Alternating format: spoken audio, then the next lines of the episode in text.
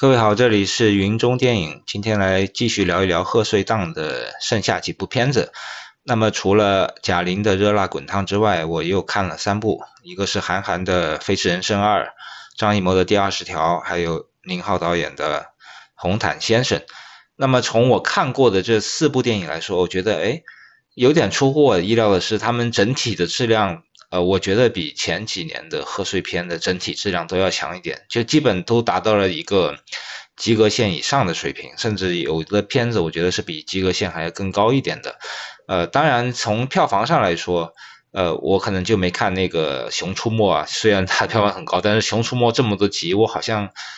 没有一集是看完的，甚至没有一集是超过看过五分钟都没有吧。像所以说，《熊出没》到底拍的怎么样，我是没有办法来评价的。不过，就我看过的这四部电影来说，都各有特点吧。我觉得现在中国的电影人们，呃，说白了，已经其实在表达创作手法和制作的这个整体的精度上，已经比以前是真的是有进步了。尤其是现在的很多。新的导演啊，包括像贾玲导演这样的一个新的女性导演啊，包括像宁浩这样的呃一向是有自己独特风格的导演，他们都交出了自己，我觉得是无愧于自己的一个作品。尤其是我刚看完这个宁浩导演的《红毯先生》，呃，虽然我对刘德华这个演员他本身的这个演技是有点微词的，但我也承认他是一个华语影坛的一个天王巨星。然后他演这样一个戏中戏。的一个这样的一个题材吧，因为所有人都知道啊，红毯先生他可能演的就是刘德华自己，当然他是有一些改编，但本质上是跟他自己的在现实生活中的形象，呃，必须是有半真半假啊，真真假假，这很难分辨出哪一块是虚构，哪一块是现实，这样才有意思嘛。就像我当时拍那个珍珠姐，珍珠这个电影一样，那么珍珠姐这个。戏里的角色跟他真人角色也是这样的真真假假，所以很难分清哪一部分是虚拟的，哪一部分是真实的。所以这样子其实这样电影其实挺有意思的。所以我对宁浩这部《红毯先生》也一向都很有好奇啊。然后看完之后，我发现，哎，《红毯先生》的确是贺岁档里这几部电影我看过的这几部，我相信就算没看过的也可以做这样的一个结论吧，就是《红毯先生》是他。贺岁档里边电影语言啊，跟电影创作，我觉得是最独特的吧，应该是最独特的、最具有个人特色的，同时也是我觉得电影语言的角度层面上来说是完成度最好的呃一部片子。当然，这个片子其实本质上是一部。文艺气息的，应该算是从题材上来讲，从它的表现手法上来讲，就是一部文艺气息，呃，艺术片儿范儿挺重的一个片子。当然，也不能说它就是艺术电影啊，它也有很多商业属性在里面，就是一个比较有作者个性的一个表达吧。我觉得，甚至觉得宁浩导演最近这几部电影的作者性都不如这部《红毯先生》。《红毯先生》的确算得上是一部有很强烈的作者印记的。啊，有独特的电影语汇的这样的一个作品，当然它是绝对不适合春节档的。说白了，就是这个片子其实是大众是不会去喜欢或者接受的。看完《红毯先生》的现场，就是大家就是看他整个片子过程的现场，这个笑声都不是特别多，因为里边都是一些。冷幽默或者是一些很尴尬的幽默，就是你是不会大声的笑出来的那种幽默，就心里会 get 到他的笑点，get 到他的一些所谓的冷场点啊、冷场意。那么这个片子包括它结尾的那个长镜头，一个刘德华在做的一个平衡车，这也是一个非常艺术电影式的一个结束镜头。呃，这个镜头也非常非常的重要啊，因为红毯先生整个片子其实都是最后一个镜头，等于是给了整个片子一个注脚。等于是一个回顾也好，等于是给他整个刘德华所饰演的刘伟驰这样的一个演员的这个角色做了一个呃，因为从头到尾都在探讨他的生存状态嘛，他的生活状态，他对人对事啊，对沟通，对这个世界，对他周围的这个世界的一种看法也好啊，对他的呃，整个都是在片子都在描述他的一个状态，所以他最后也就给回了观众一个状态也好啊，也是给了这个片子整个表达。呃，一个据点也好，就是他在试这个平衡车，刚开始啊是很呃不顺利的，磕磕绊绊的，最后好像又慢慢适应了平衡车，然后可以双手很自由的 在这个呃平衡车上操作，但是他还是整体整个人还是在一个楼层里边，在一个狭小的空间里边，这等于是相当于他的人生在一个小小的世界里，呃，试图达到一种平衡，或者是慢慢达到一种平衡，呃，解决了他之前片子里呈现的这个人物的诸多的心理焦虑，呃和心理的矛盾，比如说得不到影帝了，得不到家庭的认可了。呃，跟周围的人无法沟通了，就跟世界很难沟通。那么慢慢的，他好像在最后懂了一点啊，人和人之间本来就无法沟通，但是你要试图找到自己生存的一种平衡点啊，这个平衡点就通过平衡车这个隐喻来去呃表达了出来。那么这个平衡车的隐喻其实是有点呃，我觉得有点过于直白了，因为他很明显的就表现出这个人试图在保持一种平衡。其实这应该是一种作者的。影像的表达吧，我觉得用平衡车来隐喻平衡就显得太直白了一点，但毕竟它还是一个呃艺术片的表达方式和这种这种影像的去思考的一种方式吧。所以说，普通观众看到这里，他又觉得没有笑点，又没有高潮点，也不知道这个人物在干嘛，就好像在玩平衡车，也没有什么信息量和含义，所以很多人就觉得哇，结局又尬住了。虽然前面有很多很尬的笑点，但大家可能在这个影片的高潮，就是那个剧组狂揍投资人这个这个梗上，呃，普通观众也不会有像我们业内的这样的影迷也好，从业人员也好，对这个狂揍。投资人这样的一个桥段会会心一笑，或者是心酸微笑也好，那普通观众会觉得可能是甚至会觉得有点无厘头和冒犯吧，觉得好好没有意义啊这样的桥段。所以整个片子《红毯先生》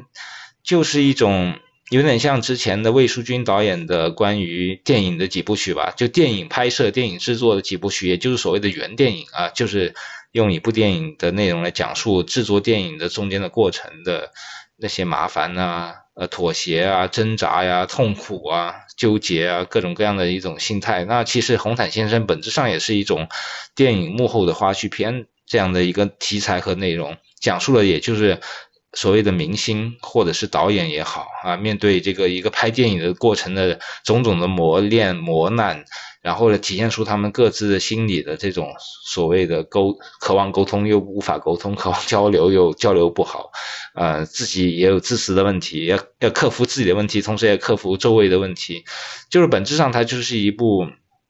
导演或者说是演员这个君子自道的。这一个非常小众诉求的，我觉得是一个相对小众诉求的一个电影，但是它被放到了贺岁档，然后它这个片子的投资还两点六个亿，据说，虽然我觉得实际上也花不了这么多钱，从那个制作成本上来说，应该是几千万的一个制作的这样的一个规模，但最后扩张到了因为有明星的加盟啊，因为各种各样的。呃，投资的累加变成了二点六亿这样一个巨大的、庞大的一个题材，但其实它的一个片子完成的一个诉求点，就是一个一两千万的艺术电影的诉求点，它所表达的东西也是一个小众文艺电影所表达的东西，所以它在春节档上是肯定不会受到普通观众就是劳累了一年想在电影院里就是纯粹看一个非常热闹的笑话的这样的一个诉求，它是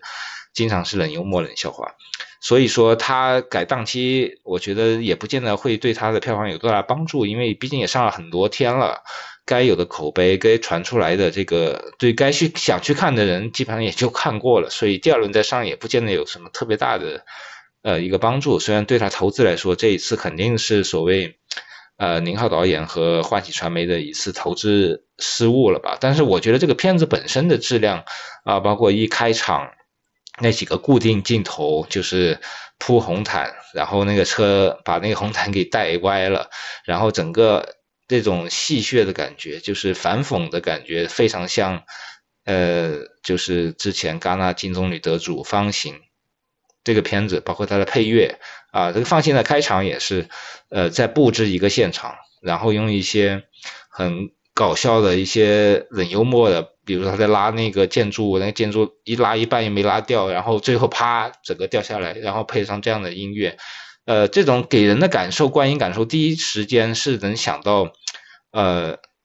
红毯先生的开场跟方形的开场是有很多相似的地方，然后里边也是方形也是讽刺那个现代艺术界的种种生态嘛。红毯先生是讽刺现在所谓的商业大片，或者说是明星导演在这个电影生态里面的种种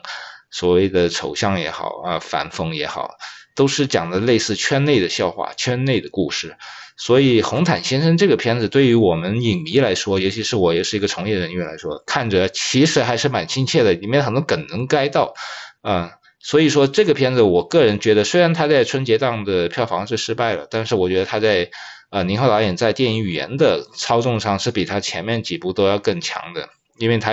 找到了一种我们不说是模仿方形，但是方形肯定给了他一些挺大的一个启发，然后让他采取了现在这样的形式，包括他这个片子里面也 Q 到了不少其他导演啊，包括。奉俊昊都 Q 到了好几次，所以说我相信林浩导演是一个非常关注现在呃所谓国际 A 类电影节，尤其是三大的，尤其是戛纳的这些入围作品的呃那些得奖作品的风格也好啊，他们的一些表达的特点也好，他在这个片子里边也有嘲讽，但也有模仿，我觉得是一个整体来说，红毯先生是一个比较聪明的一个电影，但是这个聪明就是属于小聪明。我我个人感觉啊，他也不是说艺术上有多大的一个野心和一个多大的一个表达上的成就，嗯，他有一些非常好的片段和一些非常好的技巧，视听语言也很舒服。然后用刘德华这样的一个超级华人明星来演一个相对疏离的，对，有一点点呃隔阂的这样的一个欧洲范儿的冷幽默的整体的一个这样的形式感很强的喜剧。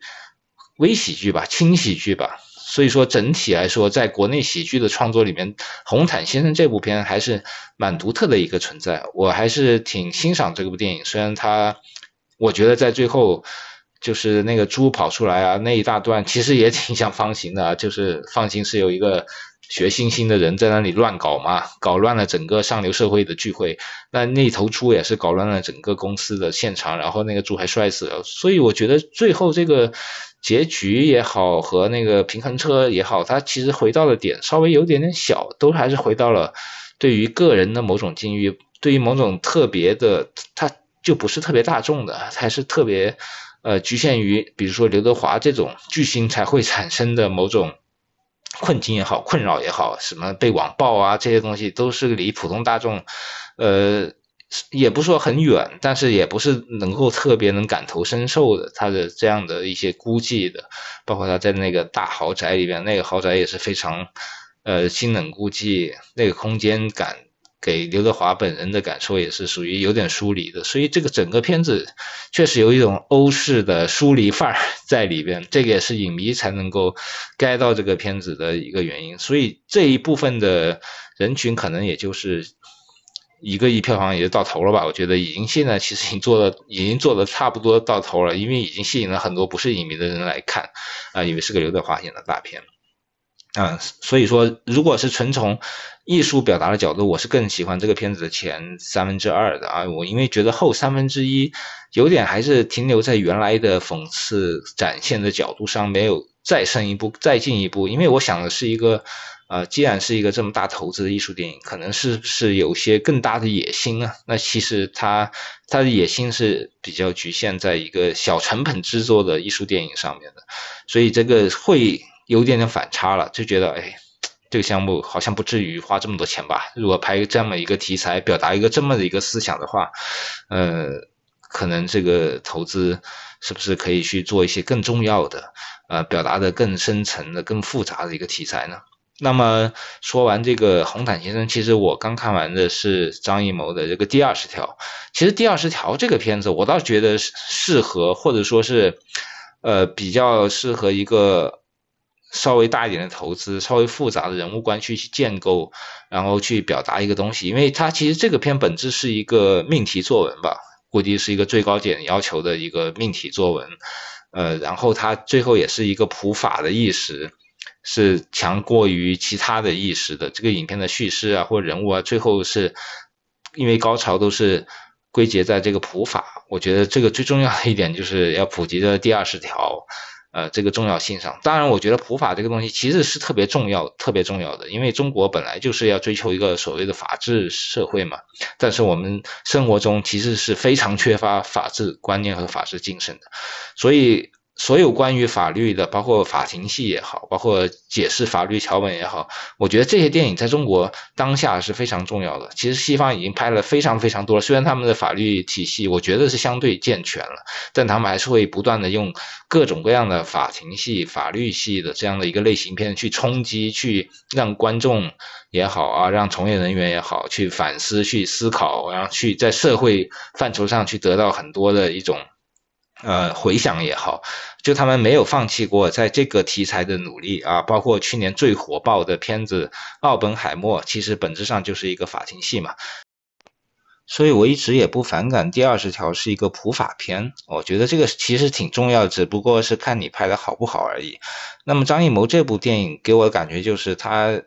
他其实外在的形式虽然是非常密集的台词和对话的场口非常多啊，然后我。印象比较深的是这一次，他的确是在于每一场戏的对话。呃，写的我觉得都挺成功的，因为要把这个整个戏剧的这种冲突点，包括夫妻关系的，其实它也不是每一个都是大的戏剧点，它有很多小的戏剧冲突，夫妻关系，呃，对于什么以前的初恋的关系，包括对自己大哥的关系，然后夫妻处理那个跟张译那条线处理儿子这个学校的这一场系列的很多场口的一些对话，我觉得写的都挺有意思的。它不光是在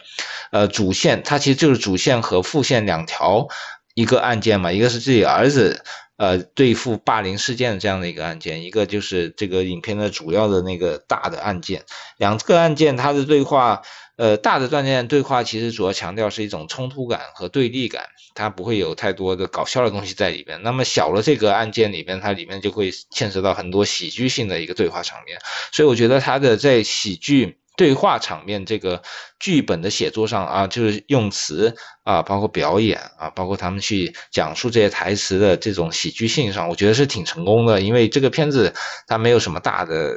激烈的动作场面，基本上就是靠对话推进。对话如果能推进到让观众啊目不转睛的看，跟着人物的情感，包括跟着他们的这个起伏，尤其是玛丽的各种举动，呃，去陷入到一个个怎么说就是。包袱里面也好，就是叙事的漩涡里面，我觉得这个片子的对话戏的写作是达到了这样的一个强度的。只不过有些影评人朋友说啊，这是张艺谋他在拍摄对话上，呃，技术含量很高啊，包括什么多机位啊、快剪啊这部分我倒不是很认同。我觉得这个片子的整个视听语言还是非常贫乏的。还是只不过是一个电视剧的一个升级版，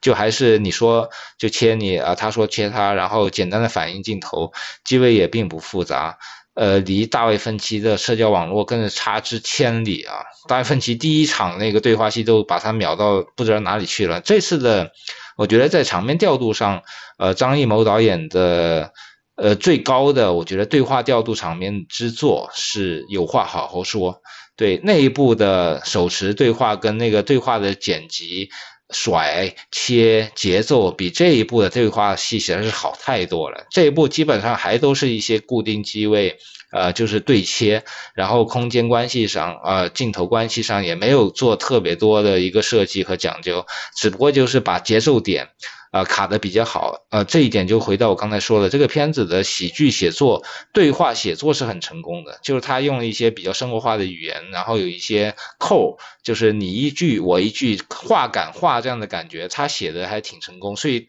当这个剧本写作、对话写作是成功的，然后演员表演又能够给到你很好的节奏，其实对于。现场拍摄来说，他没有用太多的花招，后期剪辑也是呃相对平稳的完成了这个工作。就他也不会把这个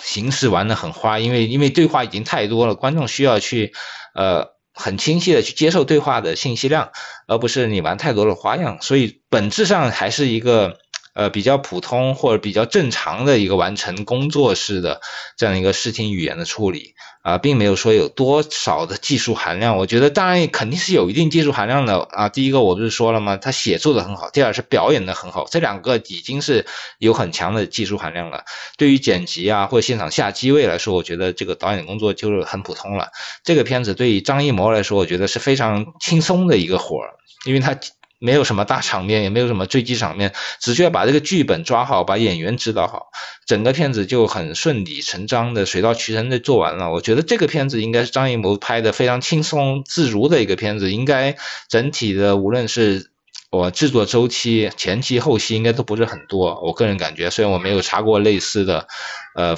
没有了解过类似的幕后花絮。呃，但是这个片子它的高潮部分，很多人也不满意，觉得哦，就靠雷佳音一个人在那里叨逼叨逼的一个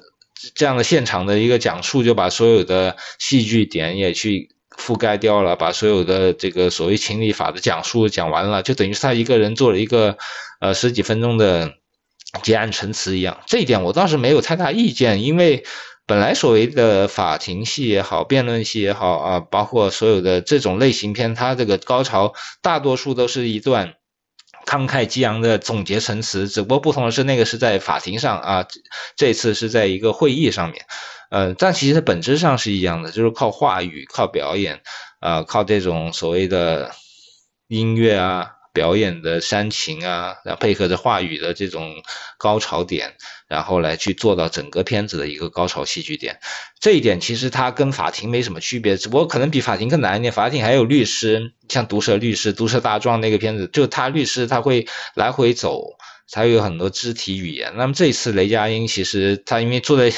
就坐在他位置上，他没法动，所以只能是现场结尾靠着硬切很多人的反应，硬给一些音乐，硬来升华，其实是挺难的啊。整个场景设计的，我觉得他可能是为了突出现实呃真实感，所以说也没法布置一个戏剧性特别长呃特别强的这样的一个场景，所以他整个片子的最后一个部分的高潮，我觉得这个写作没问题，但是拍出来是。很闷的啊，因为这个整个场景都局限了所有人的活动，然后就只能靠硬切，所以也不是很成功。所以整体来说，我觉得第二十条是一个编剧上啊、戏剧冲突、对话技巧上、喜喜剧技巧上都还蛮成功的一个作品啊。然后因为这种呃一个主题先行的命题作文，能够在贺岁档拿到这么多票房。呃，然后现场观众的这个观影气氛也很好，所以说他这部分的能力是很强的。但是你要说到技术含量啊、视听语言啊、电影感啊，这个我觉得这一部也算是老谋子最近比较一般的吧，中等偏下的这样的一个水平。他其实没有多少特别好的地方可以学习，跟宁浩那部的电影感是完全没法比的。那么还有一部就是韩寒的《飞驰人生二》，《飞驰人生二》其实我。不是想讲特别多，是因为我觉得这次韩寒做了一个非常标准的一个商业片的一个结构的学习跟塑造也好，然后也回到他最擅长的领域，他最擅长的就是赛车嘛，啊，所以说他把所有的专业的部分都给塞了这个，就整个片子他没有脱离赛车的这个主线，他其实主线就是赛车，我觉得都不是。男人成长啊，那些东西当然是也算是主线了，但是最重要的主线就是它的技术含量，就是在赛车上关于车的所有的关于车的笑话、学车的笑话、赛车的笑话，然后赛围绕着赛车进行的所有的这个情节的铺排跟人性的啊，包括友情的铺排，这些都是挺成功的，就是因为他真的没有再去搞那些七七八八的啊情感的，或者说是呃加几个女性角色这样。他反而不擅长，他就擅长赛车，所以把所有的戏剧点都围绕在赛车，这点我觉得挺成功的，就是做减法。就导演不要想什么都做啊，就做你最熟悉的、最能掌握的，包括他一些小俏皮话，包括沈腾的表演，这一次都整体上都是一个非常合格的一个商业片的一个作品。所以说，包括他高潮的赛车部分，大家也都知道了啊。这个一般 喜欢赛车或不喜欢赛车都会有。感受到这个紧张程度，说明他做的还是技术层面确实这一次《飞驰人生二》做的是比第一集好太多了。第一集我是完全也也不知道剧情，也不知道场面，完全就忘记了。第二集，虽然我觉得第二集是比第一集强很多，就是他在高潮场面也好，包括他的节奏运用啊，整个视听语言啊，整个叙述上啊，这个平稳啊。这个结构一层一层的，包括很一些很套路的处理，它都用的非常到位。包括呃高潮上忽然来了一段钢琴，然后那个环境声就弱掉了嘛，大家都知道那一段，那一段也处理的就是非常的怎么说熟悉熟练感很强。就是很多好的商业片都会在这种高潮最紧张的段落来一段舒缓的，但那个舒缓过程其实又是很紧张的。就这样的呃高低高的这样的一个所谓的导演技巧的切换。也是韩寒，也不知道是不是他导的，不管怎么样，这算是他的了啊，他的一个技巧成熟的地方。但是这个片子看完之后觉得，哎，还不错。但我当时就觉得啊，这种因为全部都是套路的，只是套路完成的比较娴熟的电影，是很容易被又被遗忘的。真的，你再过都不用过一两年，再过几个月再想这个片子，你你也可可能就觉得，哎，很普通。因为你看的时候，可能因为。视听语言的环境，包括他确实操作的比较娴熟，会觉得哎，这个片子还不错，是一个呃整体上没有什么大问题，然后各种点都有啊，笑点啊、泪点啊、煽情点都有的一个片子，看看下来是观感还是 OK 的，但是它的确没有任何个性和特点，所以它也很容易被遗忘啊，因为这样的片子、这样结构的片子、这样喜剧技巧和这样的叙述技巧的片子，其实特别特别多，因为它都是一种模式化的东西。呃，所以整个看下来，我觉得这个春节档让我印象比较深的还是贾玲的《热辣滚烫》。虽然她，我说了，她在艺术上并没有那么成功，尤其是相比《百元之恋》来说，艺术上更加没有那么成功。但是她的确靠着贾玲本人创造的这个所谓的身体的奇观啊，她达到了一种独特性。它不是任何片子都能达到的。你回想起来，还是能想起贾玲这个片子所带来的这种身体上的冲击也好，情感冲击也好，这个关于女性价值的冲击也好，呃，它还是挺不一样的。第二个就是我还是可能会记起啊，红毯先生里面的一些视听的处理，或者整体的这种冷冷清清的风格，跟这整个春节档是完全不不合的这种影像风格，然后出现在了春节档，所以它这种反差，虽然这个片子本身我也不会有特别大的印象，但是它这种反差会给我留下比较深刻的印象啊，在春节档有一部这种冷清的冷幽默的电影出现，哎，还挺有意思的。然后又说到，呃，刚才说的贾玲跟韩寒这两部片是现在春节档可能是票房最成功的两部吧。目前来说，可能老谋子的第二十条我看也最近有逆袭的感觉，可能也会赶上，变成三部电影都会获得呃大众的一个普遍的一个好评和喜欢。从票房上至少是这样，所以我觉得啊，这三位导演的确是也是做到了自己。呃，商业片应该做的一些东西。啊，像贾玲这部就不说了，然后韩寒这部刚才说是一个非常熟练的商业片的操作，张艺谋这部就是把一种啊喜剧片、对话片，其实是一种比较呃冯小刚时代的，就是对话中的喜剧、对话中的冲突。啊这些东西，其实是一些以前贺岁片比较多的一些元素，他拿了出来去运用上来，然后这三部电影其实都是一些相对来说题材。没有那么大啊，相对小一点的这样的切入口，只不过是韩寒的这个赛车，呃，场面可能是需要比较所谓工业实现的难度吧，而贾玲呢是需要个人 身体实现的难度，张艺谋这部真的就不需要太多难度，就是他们还是属于三种不同面向的、不同风格的一个作品都能获得成功，说明这个是。呃，春节档好像还有点那个意思啊。然后我再说回这个贾玲跟韩寒这两部片子，其实又是体现了呃关于我之前挺不想说性别议题的，但的确是又体现了很多呃性别上的这个取舍的不同吧。像韩寒这个是一个全男班的电影，里面没有出现任何女人，我觉得这一点其实是他这个影片成功的一个很重要的一个元素，因为。